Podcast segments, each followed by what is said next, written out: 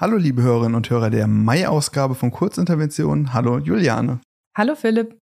Juliane, es ist mal wieder Plenarwoche. Das heißt, wir nehmen einen neuen Podcast auf. Magst du uns schon mal so ein bisschen erzählen, anteasern, was in dieser Woche bevorsteht?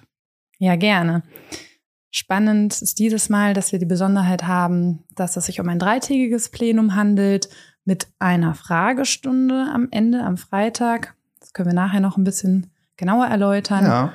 Und außerdem beschäftigt sich das Plenum viel mit jungen Menschen und insbesondere auch dem Thema Bildung. Also angefangen von der Situation der Kitas bis hin zu der Frage, ob Schulen vielleicht verpflichtet werden sollten, Personal der Bundeswehr in den Unterricht einzuladen.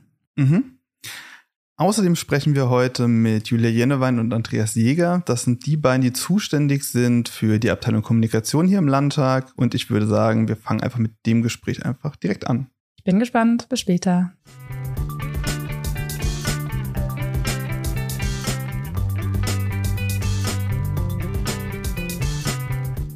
Ich spreche heute mit Julia Jennewein und Andreas Jäger. Die beiden sind zuständig für die Abteilung Kommunikation hier im Landtag. Das heißt, das sind zwei echte Kommunikationsprofis und deswegen gehe ich mal davon aus und bin guter Dinge, dass das eine sehr kurzweilige Folge heute wird. Hallo ihr beiden. Hallo. Hallo Philipp. Wollt ihr euch zu Beginn mal kurz vorstellen? Sehr gerne. Erstmal vielen Dank, dass wir heute hier dabei sein dürfen. Ist auch für uns eine Premiere bei einem Podcast. Äh, mein Name ist Julia Jennewein. Ich bin jetzt gemeinsam mit Andreas seit einem Jahr fast zuständig für die Abteilung Kommunikation im Landtag. Ich bin 40 Jahre alt und habe drei Kinder und das stimmt schon mal nicht, weil ich bin 41 Jahre. Fängt ja schon mal gut an. Andreas, vielleicht machst du es besser. Ja, mein Name ist Andreas Jäger. Ich bin 59 Jahre alt und ich bin seit 23 Jahren hier in der Landtagsverwaltung Bildungsreferent. Das heißt, was du gesagt hast, Philipp, ich bin zwar jeden Tag am Kommunizieren, aber ob das ein Kommunikationsprofi ist, in dem Sinne, wie es die Zuhörer vielleicht verstehen, das ist nochmal eine andere Frage. Vielleicht finden wir das jetzt ja während der Folge raus. Es kommt mir ein bisschen albern vor, euch Fragen zu stellen zu der Abteilung, in der ich selbst Referent bin, aber meine Einstiegsfrage wäre trotzdem, wollt ihr kurz erklären, welche Aufgaben die Abteilung eigentlich abdeckt und für welche Bereiche ihr jeweils zuständig seid? Ja, das können wir sehr gerne machen, auch wenn du es schon weißt. Ähm, es passt auch ganz gut dazu, dass wir uns die, ähm, die Abteilungsleitung oder die Gesamtkoordination und Steuerung teilen. Denn ähm, die Bereiche, für die wir zuständig sind, die treffen auch so unsere, unsere Fachkompetenz, sage ich jetzt mal. Also es gibt natürlich den einen großen äh, Bereich Presse- und Öffentlichkeitsarbeit, der auch Social Media mit einschließt, der auch das Veranstaltungsmanagement mit einschließt. Dazu gehören Veranstaltungen aller Art, die der Landtag äh, macht, aber auch zum Beispiel protokollarische Termine wie Besuche von Botschafterinnen und Botschaftern, ähm, aber auch der Bereich Websites des Landtags, Corporate Design und alles, was eben in diesen Bereich fällt. Und dann würde ich jetzt an Andreas abgeben, der kann nämlich seinen Bereich sozusagen vorstellen. Genau, ich habe eben ja schon gesagt, ich bin seit 23 Jahren Bildungsreferent und das sind auch die Bereiche, für die ich eher zuständig äh, bin. Wir haben vier Referate, die sich mit politischer Bildung beschäftigen, mit den Besucherdiensten, den Besuchergruppen der Abgeordneten und äh, aber auch äh, Aufgaben wie Erinnerungskultur, Ausstellungen, äh, mittlerweile auch Demokratiebildung, auch für Erwachsene, nicht nur für Kinder und Jugendliche. Also eher so dieser Bildungsbereich und äh, der Bereich der Erinnerungskultur mit Ausstellungen, vielen Veranstaltungen, das macht unheimlich viel Spaß. Mhm. Julia, ich würde noch mal kurz nachhaken. Warum ist es denn wichtig, dass der Landtag so viel kommuniziert und können uns das nicht irgendwie die Presse oder die Fraktionen abnehmen? Tatsächlich liegt der Schwerpunkt der Kommunikation bei den Fraktionen auf anderen Themen als für uns als Landtag. Da geht es ja mehr um politische Themen und politische Schwerpunktsetzung. Bei uns als Landtag geht es eher darum, dass wir von dem Grundsatz ja auch ausgehen, Demokratie lebt von der Beteiligung aller. Und damit das möglich ist, müssen wir eben auch entsprechende Informationen zur Verfügung stellen. Zum Beispiel, was macht eigentlich ein Landtag? Für was ist ein Landtag überhaupt zuständig? Was machen Ausschüsse? Was passiert in der Plenarsitzung? Und das ist so auch unsere Schwerpunktaufgabe in der Kommunikation, überhaupt erstmal das Wissen dazu zu vermitteln. Dazu nutzen wir verschiedene Kanäle, einen Mix aus verschiedenen äh, Kanälen. Klassisch natürlich über Presse, das sind für uns, ist für uns ein ganz wichtiger Kanal, aber auch äh, Social Media Kanäle, die wir direkt bespielen. Da haben wir ganz unterschiedliche Kanäle. Ähm, aber eben auch die Website, wo wir praktisch alle Informationen bereitstellen, die wir äh, zum Landtag haben. Die sind teilweise aufbereitet, wenn wir Berichte haben über Plenarsitzungen, was da die Schwerpunktthemen waren, aber auch eben das Bereitstellen von Plenarsitzungen über Livestream beispielsweise. Andreas, wir haben ja im Landtag ganz viele verschiedene Bildungsangebote, wie du eben auch schon erläutert hast, für Schülerinnen und Schüler, für Studierende oder auch einfach für alle Leute, die sich irgendwie für den Landtag interessieren. Wo ist denn da der Unterschied zu Formaten wie beispielsweise Sozialkundeunterricht in der Schule oder zu Seminaren an der Uni? Also in der Schule oder an der Uni wird Politikunterricht oft sehr theoretisch unterrichtet. Ne? Es gibt zwar auch Lehrer und viele Dozenten, die das sehr anschaulich machen können, aber auch vom, vom Anteil der Sozialkundestunden ähm, ähm, Vergleich zu anderen Stunden, das ist ja nicht wirklich viel, was man an der Schule machen kann. Und oft das ist das eher theoretisch. Und der Landtag ist eben äh, ein sehr begehrter außerschulischer Lernort. Uns besuchen äh, pro Jahr 30.000 Gäste. Ein Drittel davon sind Kinder, Jugendliche und Multiplikatoren.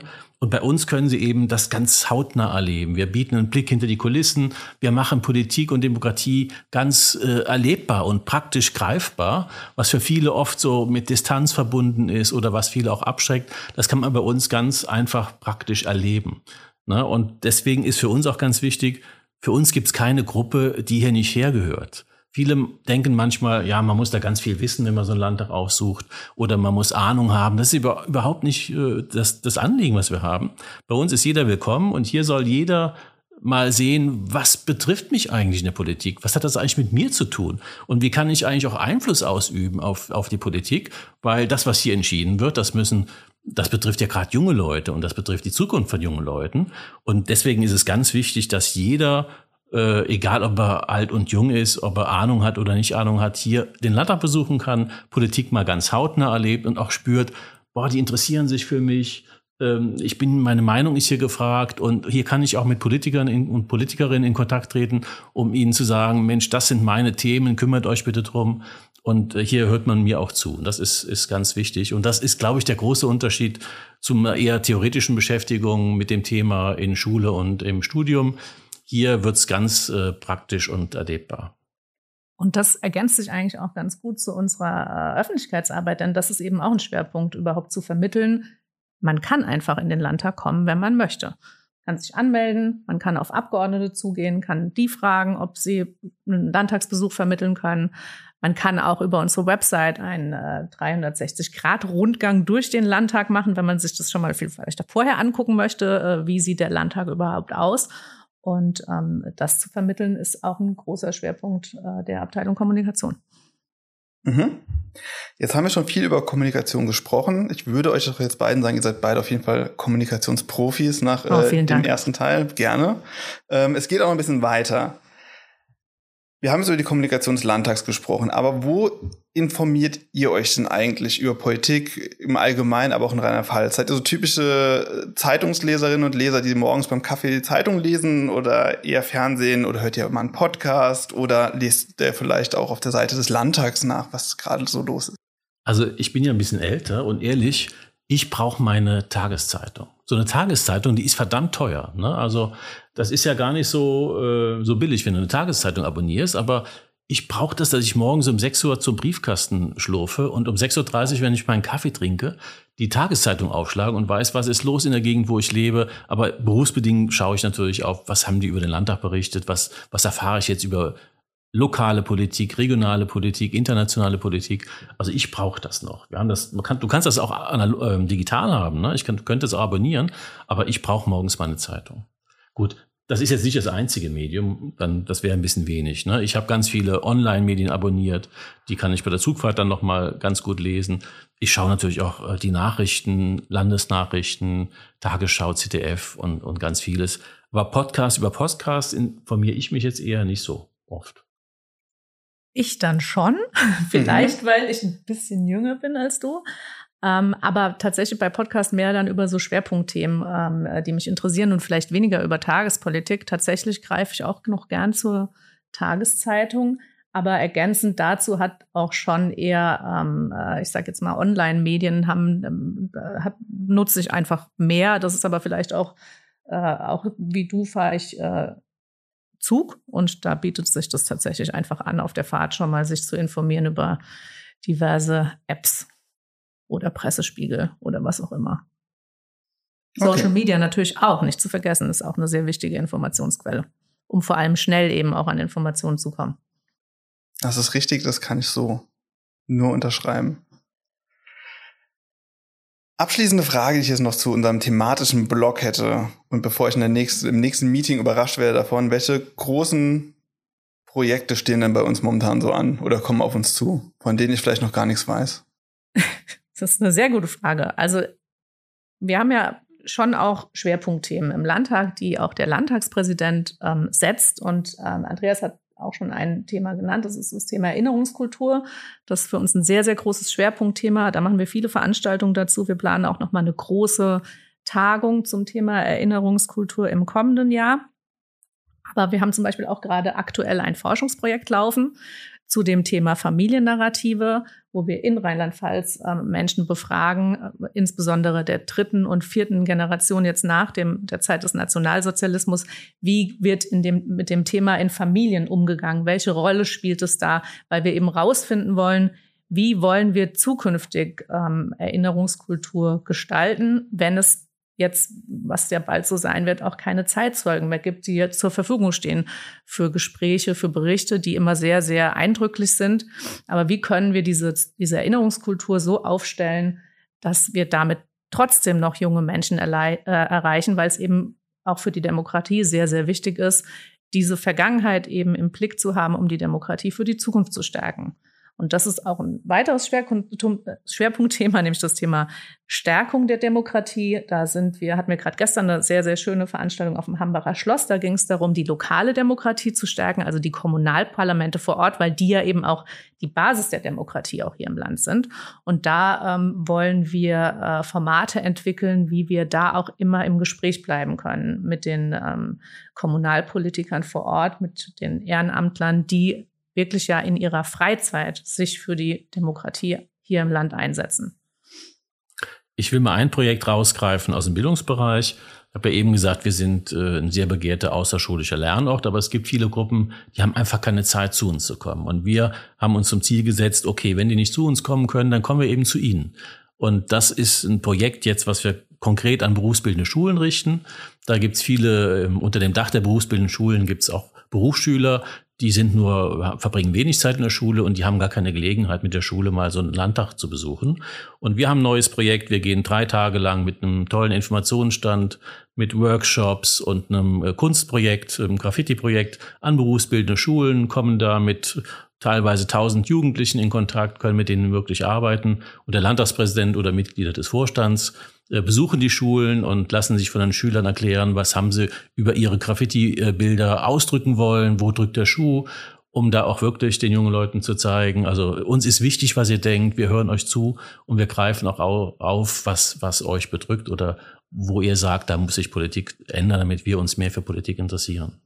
Ich würde vielleicht auch die Gelegenheit ergreifen, alle zum 18. Mai einzuladen hier in den Landtag, denn da hat der Landtag Tag der offenen Tür, es ist der Verfassungstag ähm, und da kann, hat jeder Gelegenheit, einen Einblick zu bekommen in eigentlich alle Programme, in alle Themen, ähm, die wir hier als äh, Landtag, als Landtagsverwaltung bespielen.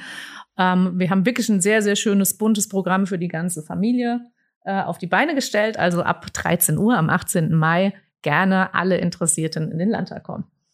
Und nochmal, es gibt keinen, für den Politik zu schwer ist. Mhm. Ganz kurz noch zum 18. Mai. Wenn man sich dafür interessiert, gibt es natürlich alle Infos auf der Internetseite des Landtags und natürlich auch in den sozialen Medien. Genau, sehr gut. Sehr gut. Ihr beiden, vielen Dank für eure Antworten. Jetzt sind wir schon durch mit dem thematischen Blog. Jetzt kommen noch so ein paar allgemeine Fragen, die ich allen Gästen stelle. Wenn ihr startklar seid, würden wir da direkt auch anfangen. Und hier würde ich es euch überlassen, wer welche Frage beantwortet oder ob ihr die beide beantworten wollt. Wir sind startklar. Alles okay. Dann Frage Nummer eins. Wie seid ihr denn beruflich dahin gekommen, wo ihr jetzt heute beruflich seid?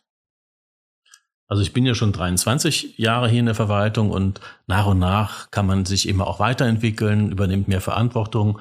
Und irgendwann äh, war es halt auch so weit, dass ich dann auch mal in Führungsposition gekommen bin. Und dann hat sich das so ergeben, dass man auch äh, geeignet war, äh, um mal höhere Aufgaben wahrzunehmen. Und so bin ich nach und nach dann auch da reingewachsen. Bin noch nicht ganz so lange dabei wie der Andreas. Ich bin äh, jetzt seit sieben Jahren in der Landtagsverwaltung, was aber auch schon doch recht lange ist, finde ich. Ich war davor ähm, an verschiedenen Stellen, gerade im Bereich äh, Pressearbeit ähm, für als Pressesprecherin äh, zuständig.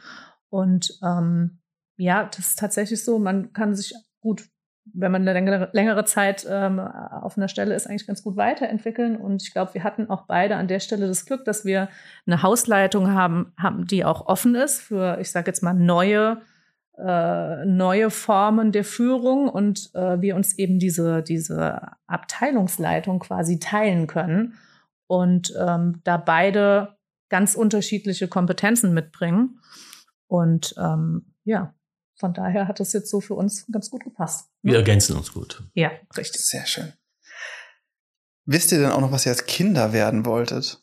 Seltsamerweise habe ich das nie vergessen. Äh, ich wollte immer Tiefseetaucher werden. Mhm. Und ich habe als Kind leidenschaftlich gerne diese Dokumentarfilme gesehen von Yves Cousteau. Der eine oder andere kennt es vielleicht noch. Calypso war so ein Forschungsschiff.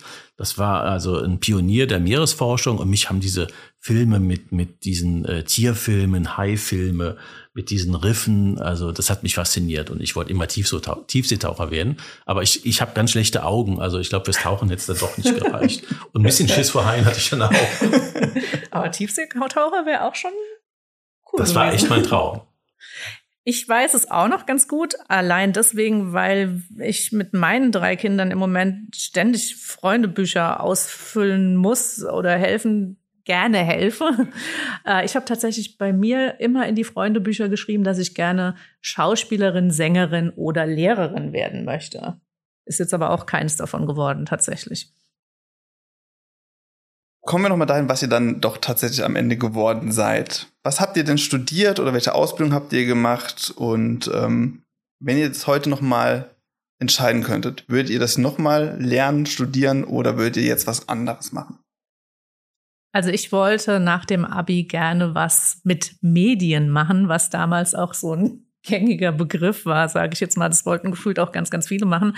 Hab dann am Ende Politikwissenschaft an der Uni in Mainz studiert und Germanistik und äh, hatte noch dieses Zusatzstudium Deutsch als Fremdsprache. Und ich muss sagen, ich würde das auch genau wieder so machen. Ich tatsächlich, ähm, die Inhalte helfen mir jetzt natürlich schon, also gerade die politikwissenschaftlichen, aber auch die germanistischen. Ähm, aber ich finde, dass dieses äh, Studium, auch vor allem das äh, selbstständig arbeiten lernen mir sehr viel geholfen hat jetzt für meine Tätigkeit. Also einfach sich selbst zu organisieren, ähm, die Fähigkeit mit Texten umzugehen, einen guten Überblick über politische Systeme zu bekommen. Also ich fand es sehr, ich fand es eine sehr gute Basis für die Tätigkeit jetzt.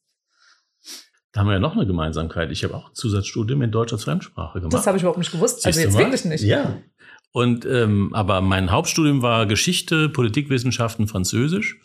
Und äh, als ich Abi gemacht habe, da hatte ich so kein Berufsziel vor mir. Also Tiefseetaucher war da nicht mehr so aktuell.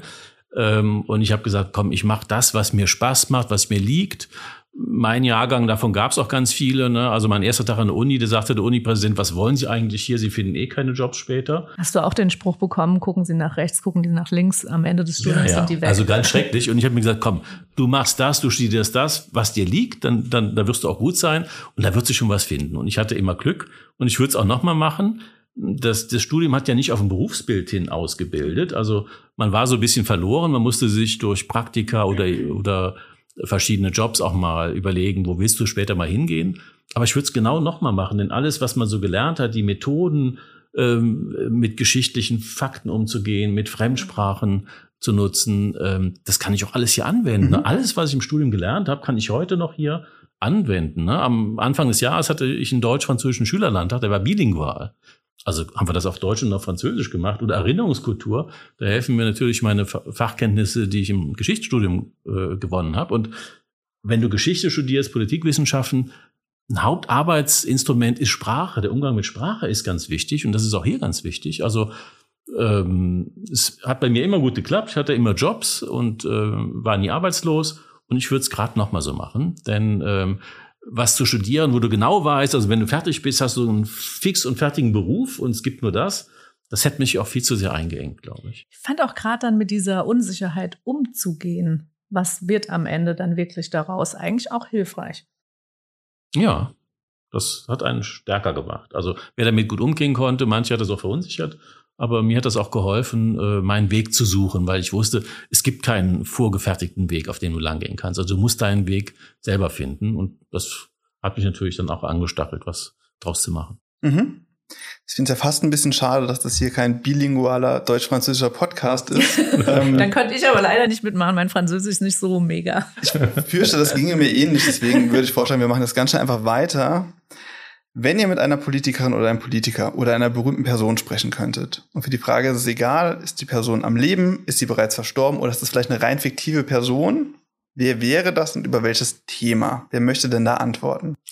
Also ich fange mal an. Denn gut, jetzt habe ich Geschichte studiert und äh, in der Regel beschäftigst, beschäftigst du dich da mit Menschen oder Politikern oder Politikerinnen, die in der Regel nicht mehr leben. Ne? Und, und manchmal habe ich mich gefragt, boah, den einen oder die andere hättest du gerne mal befragt. Was hat die eigentlich dazu bewegt, was zu machen? Es gibt ja immer so historische Momente. Und da fallen mir jetzt ganz viele ein, aber ich hatte auch im, im Studium einen Schwerpunkt auf französischer Geschichte. Und es gab mal den äh, französischen Staatspräsidenten Jacques Chirac, der äh, sehr spät als erster Staatspräsident Verantwortung dafür übernommen hat, für diese, für dieses Vichy-Regime, was also im Dritten Reich mit den Nazis kollaboriert hat. Und äh, Staatspräsidenten, die, die vor ihm waren, haben immer gesagt, das hat mit uns nichts zu tun gehabt. Und er hat irgendwann für sich entschieden, nee, das kann, kann, kann doch niemand ernsthaft behaupten. Das war eine Vorgängerregierung äh, ja, in, in Frankreich und wir übernehmen natürlich auch die Verantwortung dafür, was die gemacht haben. Das hat mich beeindruckt. Und äh, mit dem hätte ich gerne mal drüber gesprochen, was ihn eigentlich dazu bewegt hat, diesen Schritt zu gehen, denn das war äh, sicherlich kein einfacher Schritt. Mhm. Julia schüttelt den Kopf, das heißt, wir gehen jetzt ganz schnell weiter. Wo in Rheinland-Pfalz lebt ihr denn und warum ist es dort am schönsten? Also ich lebe ja in der schönsten Stadt von Rheinland-Pfalz. Also ähm, und fahre jeden Tag durchs Weltkulturerbe Mittelrhein. Ich lebe in Koblenz, mhm. äh, unweit vom Deutschen Eck. Da fließt die Mosel in den Rhein. Und das ist eine super schöne Stadt. Da ist viel Natur, aber auch viel Kultur. Wir haben tolles Theater. Wir haben den Rhein. Wir haben tolle Landschaften, Weinbaugebiete. Und das hat eine unheimlich hohe Lebensqualität da zu leben. Ja. Julia, kannst du das toppen? Ja. ich lebe in Rheinhessen, äh, bin da auch geboren, habe zwischenzeitlich auch mal in Mainz äh, viele Jahre gelebt und ich äh, bin ein absoluter Rheinhessen-Fan. Ich bin natürlich generell ein Rheinland-Pfalz-Fan, weil man wirklich sagen muss, Rheinland-Pfalz hat wirklich ganz tolle Regionen. Wir waren ja, wie gesagt, gestern auf dem Hambacher Schloss, das war fantastisch, aber ich finde auch im Norden gibt es ganz, ganz tolle Landschaften und Natur. Und äh, Rheinhessen ist aber für mich so die Region der Lebensfreude die Toskana, Rheinland-Pfalz. Ähm, die Leute sind eigentlich immer alle gut drauf und freundlich und man knüpft super schnell Kontakte und kommt gut an. Und ähm, ich bin ein absoluter Rheinhessen-Fan. Wir haben auch so den Rhein und die Weinberge und die Lebensfreude. Also äh, ich bin auch sehr, sehr froh dort, wo ich lebe. Und ähm, ja, kann das, finde ich, also ich will jetzt gar nicht sagen, was jetzt besser ist, weil eigentlich das alles sehr gut ist. Und ähm, ich glaube, wir können uns freuen, in dem schönen Bundesland zu leben. Sehr schön, sehr versöhnlich als Antwort. Ein Themenwechsel. Was ist denn euer liebstes Buch, Film, Brettspiel und oder Videospiel und warum? Und da könnt ihr jetzt euch aussuchen, wollt ihr eins beantworten, wollt ihr alles beantworten? Das überlasse ich ganz euch. Ich übernehme mal den Bereich Buch vielleicht, aber vielleicht hast du da auch was, Andreas. Ich bin ein großer Benedikt Wells Fan. Äh, der war jetzt auch, oder der kommt nächste Woche tatsächlich auch nach Mainz, aber leider ist es schon ausverkauft. Der schreibt ganz tolle äh, Gegenwartsliteratur. Das ist ein, äh, ein ich sage es mal, in meinem, meinem Alter. Ähm, und äh, der schreibt wirklich ganz tolle Bücher. Das kann ich sehr, sehr empfehlen. Ich finde eigentlich auch alle Bücher von ihm gut. Auch äh, Kurzgeschichten schreibt er, die sind auch sehr, sehr toll. Oder äh, was ich auch super finde, sind alle Bücher von Siri Hustvedt. Bin ich auch ein großer Fan. Kann ich auch sehr empfehlen auch gerade mit Blick jetzt auf Pfingst- und Sommerferien, äh, die schreibt sehr, sehr schöne Romane. Ähm, ich gucke aber auch tatsächlich gerne Serien. Mhm. Ähm, vor allem so Netflix-Serien, sage ich jetzt mal. Ich habe jetzt gerade läuft eine aktuelle, äh, eine neue Staffel von Working Moms. Ist sehr lustig, kann ich auch sehr empfehlen. Ähm, ja, Brettspiel, ja, auch habe ich jetzt aber kein spezifisches. Vielleicht du, Andreas. Also wir spielen gerne eine Familie, auch mit unseren etwas älteren Kindern schon. Und da ist zurzeit angesagt Splendor. Weiß nicht, ob, ob du das kennst, Philipp. Nee. Ist so ein ähm, interessantes Spiel, eine Mischung aus Glück und Strategie. Mhm. Äh, ist auch kurzweilig, macht unheimlich Spaß und du hast auch so ein bisschen Wettbewerbscharakter. Nur meine Kinder und meine Frau, die sind viel besser. Ich weiß nicht, was ich immer falsch mache, aber ich habe immer so ein bisschen Ehrgeiz, dass ich beim nächsten Mal auch besser werde. Das macht unheimlich viel Spaß beim Brettspiel. Videospiele habe ich nie gern gespielt, war auch nie so ein Nintendo-Typ oder sowas. Playstation hatte ich auch nie, meine Kinder auch nicht. also da kann ich nicht mithalten. Und so die große Literatur, ah, ich, ich träume immer gern schon vom Sommerurlaub. Und ich bin so ein Fan von so Portugal-Krimis. Lost in Fuseta. Mhm. Ah, die lese ich unheimlich gern, einfach um mich schon so ein bisschen in den Sommerurlaub reinzuträumen. Also ist jetzt nicht so was Anspruchsvolles, aber das macht mir unheimlich viel Spaß. Und Filme, also ich habe auch gerne, schaue auch gerne Filme, auch mit der Familie, als die Kinder kleiner waren. Es gibt einen Film, den gucken wir uns heute noch gerne zusammen an, obwohl wir da rausgewachsen sind. Das ist Ratatouille, so ein äh, ja, Animationsfilm. Und das macht unheimlich, aus verschiedenen Gründen gucken wir den ja. gerne. Und da kommen wir gleich vielleicht noch drauf. Und ähm, das ist echt ein toller Film. Mir ist gerade eingefallen, dass wir früher immer sehr, sehr viel Risiko gespielt haben. Aber danach waren immer alle verkracht. Habe ich jetzt nicht mehr so viel gespielt in letzter Zeit. Ich glaube, das ist auch so ein Klassiker. Ich glaube, Risiko und Monopoly sind so die Spiele, wo man hinterher ja, nicht mehr. Es ist immer Streit bei Risiko. Ja. ja, war immer einer sauer. Weil Wahrscheinlich, halt, wer verloren ja, hat. Ja. Wahrscheinlich. Gut. Habt ihr denn Hobbys, von denen ihr erzählen möchtet?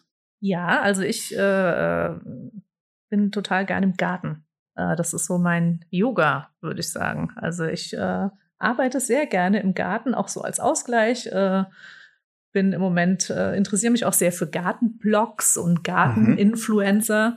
und lerne da gerade sehr viel und bin da ganz engagiert beim äh, Schnittblumenanbau und äh, Gemüseanbau. Aber ich habe jetzt das Haus jetzt langsam voll mit lauter Jungpflanzen, die müssen alle raus. Ich hoffe, es gibt keine Eisheiligen ich überlege, das Risiko einzugehen, die Tomaten jetzt schon rauszupflanzen. Ich bin noch ein bisschen unentschlossen. Möchtest du in einer künftigen Folge berichten, ob es geklappt hat? Sehr gerne. Das kriegen wir irgendwie hin. Also ich habe nur einen kleinen Balkon und da, da kann ich nicht so viel machen. Deswegen muss ich raus. Und meine Hobbys, ich habe drei Hobbys und zwei teile ich mit meiner Frau. Das macht Spaß, wenn man so gemeinsam auch Hobbys teilt. Das eine ist Tanzen. Wir tanzen schon seitdem mhm. wir Studenten waren ähm, an der Uni ähm, gerne Latein und Standardtänze. Das machen wir heute noch. Und wir spielen auch Tennis. Und das können wir auch zusammen machen. Mhm. Irgendwann hat meine Frau auch gesagt, ich lerne das auch mal. Die Kinder haben es gelernt. Und das macht unheimlich Spaß, wenn man gemeinsam so Hobbys teilt. Und dann noch eine Sache, die ich sehr gern mache. Ich koche gerne. Und das ist was total Schönes. Deswegen ist auch die Küche in unserer Wohnung einer der wichtigsten Räume. Wenn man Freunde einlädt, Gäste einlädt und sich Mühe gibt beim Essen, bewussten Wein aussucht, was passt zum Essen ja. und sich beim, beim ein Menü überlegt und die, die Gäste das zu schätzen wissen. Also das mache ich unheimlich gerne. Das finde ich total schön. Erinnert ihr euch noch an das erste Konzert, auf dem ihr wart? Tatsächlich ja. Mein erstes richtiges Konzert, auf dem ich so alleine mit Freunden war, war, ich glaube, das war 1997, ein Tote Hosen Konzert. Und das mhm. fand ich total beeindruckend, weil das war total groß, waren ganz viele Leute. Und äh, wenn man das erste Mal auf so einem Konzert ist, mit einer sehr guten Stimmung, das war schon echt äh, ein Erlebnis. Also ich muss jetzt gestehen, ich bin nicht so ein Konzerte-Fan, aber aus dem einfachen Grund, ich hatte immer Angst vor, vor so vielen Menschen auf großen Plätzen. Deswegen so kleinere Konzerte habe ich auch besucht, aber ich weiß gar nicht mehr, wann und wo das erste. Aber ich war nie auf so einem riesengroßen Konzert, weil ich da irgendwie Platzangst hatte. Okay, dann sind wir jetzt bei der letzten Frage. Habt ihr noch eine Podcast-Empfehlung? Ich höre mich im Moment immer so durch in so verschiedene Podcasts rein. Also äh, es gibt ja sehr schöne Psychologie-Podcasts, finde natürlich auch die Landtagspodcasts sehr schön, auch das äh, der Podcast Hintergrundgespräch sind auch mal sehr interessante Gäste dabei. Ist natürlich klar eine Empfehlung Hintergrundgespräch. Ähm, Gerade habe ich angefangen, auf Empfehlung einiger Kolleginnen ähm, den äh, Podcast Voice Club zu hören über die Springer Machenschaften. Der ist, äh, mein erster Eindruck ist auch, dass er sehr interessant ist. Mhm. Also das, da höre ich mich jetzt mal weiter rein. Okay. Ich fahre ja jeden Tag zwei Stunden Zug und habe da ein bisschen Zeit. Und ähm, ab und zu höre ich auch mal einen Podcast und äh, dann höre ich gerne, das mache ich auch im Radio, also Deutschlandfunk höre ich ganz gerne und da gibt es auch den Politik-Podcast von Deutschlandfunk.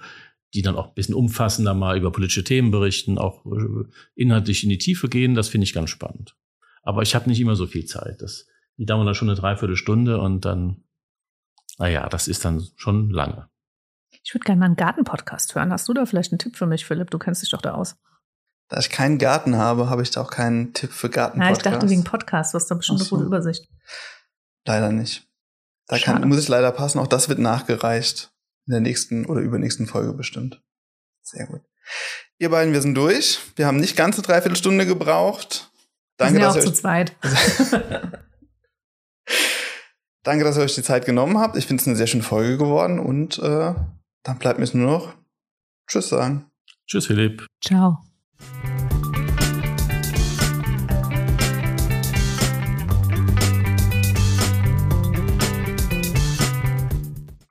Das war unser Interview für diese Folge und jetzt wollen wir, wie schon gesagt, noch ein bisschen über das Plenum in dieser Woche reden. Genau, da starten wir um 14 Uhr mit den aktuellen Debatten und zum Zeitpunkt der jetzigen Aufnahme liegen uns da zwei Anträge vor.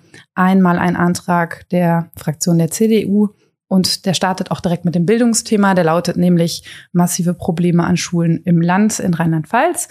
Und weiter geht es dann mit einem Antrag der Fraktion Bündnis 90 Die Grünen zum Thema klimastabile Mischwälder und Waldbrandrisiko. Genau, anschließend neue Anträge auf aktuelle Debatten warten wir noch ab. Und es geht dann erstmal weiter mit vom Landtag vorzunehmende Wahlen, die er auch regelmäßig ähm, abzustimmen hat. Und da wird einerseits ein Mitglied in den Richterwahlausschuss gewählt werden und dann auch Mitglieder des Landtags in den Transparenzbeirat beim Landesbeauftragten für den Datenschutz und die Informationsfreiheit. Weiter geht es dann mit Gesetzesberatungen. Zum einen geht es um die zweite Beratung des Gesetzesentwurfs zur Herabsenkung des Wahlalters auf 16, ein verfassungsänderndes Gesetz. Mhm. Das steht jetzt gleich zweimal auf der Tagesordnung. Kannst du mir erklären, warum? Genau, also die zweite Beratung wird am Mittwoch stattfinden und dann die dritte Beratung direkt schon am Freitag in diesem Plenum. Und ja, das ist der Fall aufgrund einer Regelung in der Geschäftsordnung, die vorsieht, dass man bei Gesetzen, die in drei Beratungen verabschiedet werden, also bei verfassungsändernden Gesetzen, ähm, dass da zwei Werktage zwischen den beiden, also der zweiten und dritten Beratung liegen müssen. Und das ist eben hier möglich bei diesen dreitägigen Plenarsitzungen. Mhm. Und dann kann es am Ende direkt ähm, ja abgestimmt werden. Und hierzu ähm, ja hatte eben das Plenum schon mal die erste Beratung abgehalten im November letzten Jahres. Zwischendurch wurde der Entwurf dann in den Innenausschuss äh, überwiesen, der dann die Empfehlung abgegeben hat, das Gesetz zu beschließen.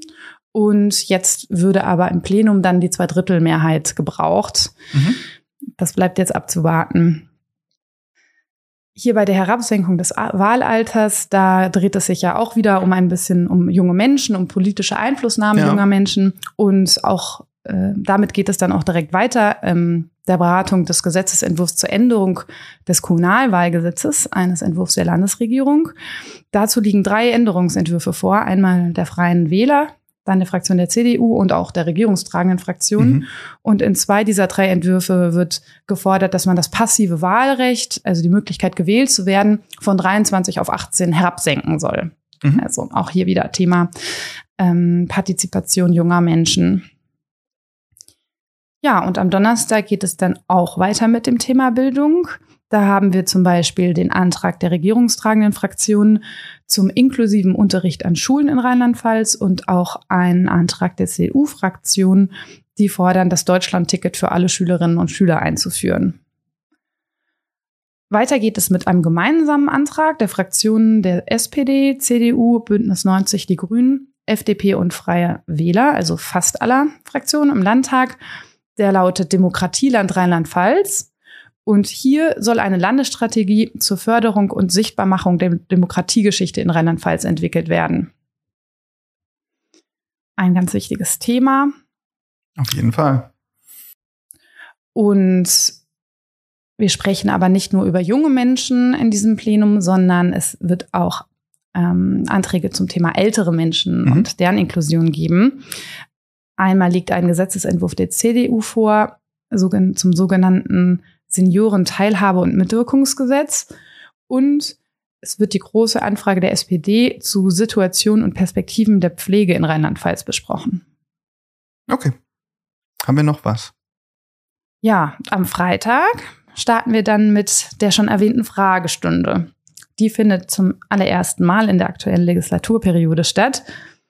Da die neue Geschäftsordnung seit dieser Legislaturperiode vorsieht, dass man die Fragestunde nur an dreitägigen Plenarsitzungen stattfinden lässt. Kannst du mir zum Ablauf da ein bisschen was sagen? Wie läuft das ab? Wie funktioniert das?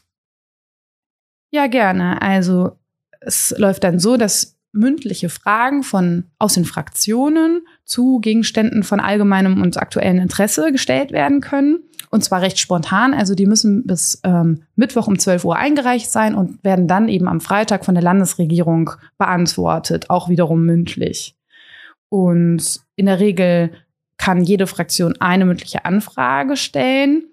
Zudem können auch fraktionslose Abgeordnete Fragen einbringen, allerdings nur eine Frage pro Legislaturperiode. Mhm. Wird also abzuwarten sein, ob die jetzt am Freitag bereits eine Frage einbringen möchten oder zu einem späteren Zeitpunkt. Und nach der Antwort der Regierung können dann auch noch Zusatzfragen gestellt werden, auf die dann eben ad hoc geantwortet werden muss von Seiten der Landesregierung. Und so entwickelt sich dann vermutlich eine ganz rege Diskussion. Zeitlich sind hierfür insgesamt 100 Minuten vorgesehen. Alles klar. Da haben wir wirklich ein volles Plenum diese Woche mit drei Tagen auch gleich. Da sind wir aber trotzdem durch an der Stelle. Juliane, vielen Dank für den Überblick über das Plenum dieser Woche. Gerne. Ich wünsche viel Spaß allen Hörerinnen und Hörern und möchte mich an dieser Stelle auch verabschieden, da ich den Landtag verlasse gegen Ende des Monats und ähm, übergebe an meine schon bekannte Kollegin Kerstin. Tschüss und viel Spaß. Tschüss.